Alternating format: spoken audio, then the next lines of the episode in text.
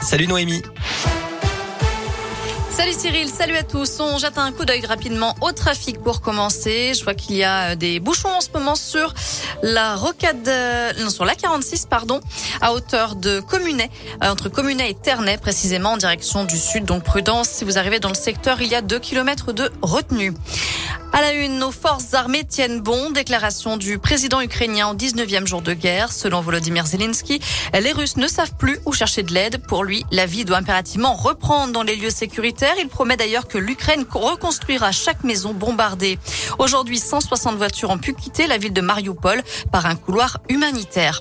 De son côté, l'armée russe n'exclut pas de prendre le contrôle total des grandes villes ukrainiennes. C'est ce qu'a annoncé le Kremlin aujourd'hui. Retour en France où l'épidémie n'est pas finie. Mise en garde ce matin du président du conseil scientifique, Jean-François Delfrécy. Alors que depuis ce matin, le port du masque n'est plus obligatoire dans les écoles, les magasins ou les entreprises. En revanche, il est toujours exigé dans les hôpitaux, les EHPAD ou encore les transports.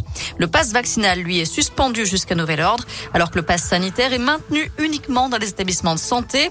Nouvelle levée des restrictions en France alors que le nombre de cas repart à la hausse depuis quelques jours en augmentation, mais une augmentation qui nous paraît maîtrisable selon Jean-François Delfrécy.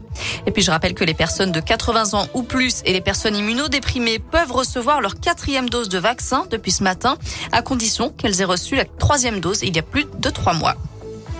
Dans la région, près de 600 personnes se sont réunies ce week-end à l'occasion d'une rêve partie à Orsine, dans le Puy-de-Dôme.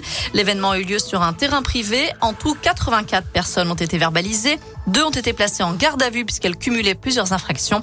Et 16 véhicules ont été envoyés à la fourrière, d'après la montagne.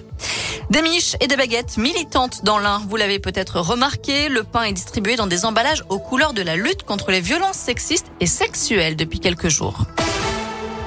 Dans le reste de l'actu en France, ce drame dans le Pas-de-Calais, deux enfants de 5 et 7 ans ont été retrouvés morts ce matin dans une voiture en feu. Le père, grièvement brûlé, aurait indiqué aux pompiers avoir lui-même mis le feu au véhicule. Il a été hospitalisé en urgence absolue. Une enquête est ouverte. Le gouvernement présentera son plan de résilience mercredi, des mesures visant à aider les entreprises et les particuliers face à l'augmentation des prix des carburants, de l'énergie et des produits alimentaires. On termine beaucoup plus légèrement avec cette Parisienne née dans un lieu emblématique de Paris. Un couple en route pour la maternité été contraint de s'arrêter en urgence sur la place de la Concorde à Paris. La maman a donné naissance à une petite fille à l'arrière de sa voiture, aidée par deux policiers trouvés près des Champs-Élysées. Malgré cet accouchement rocambolesque, tout le monde se porte bien.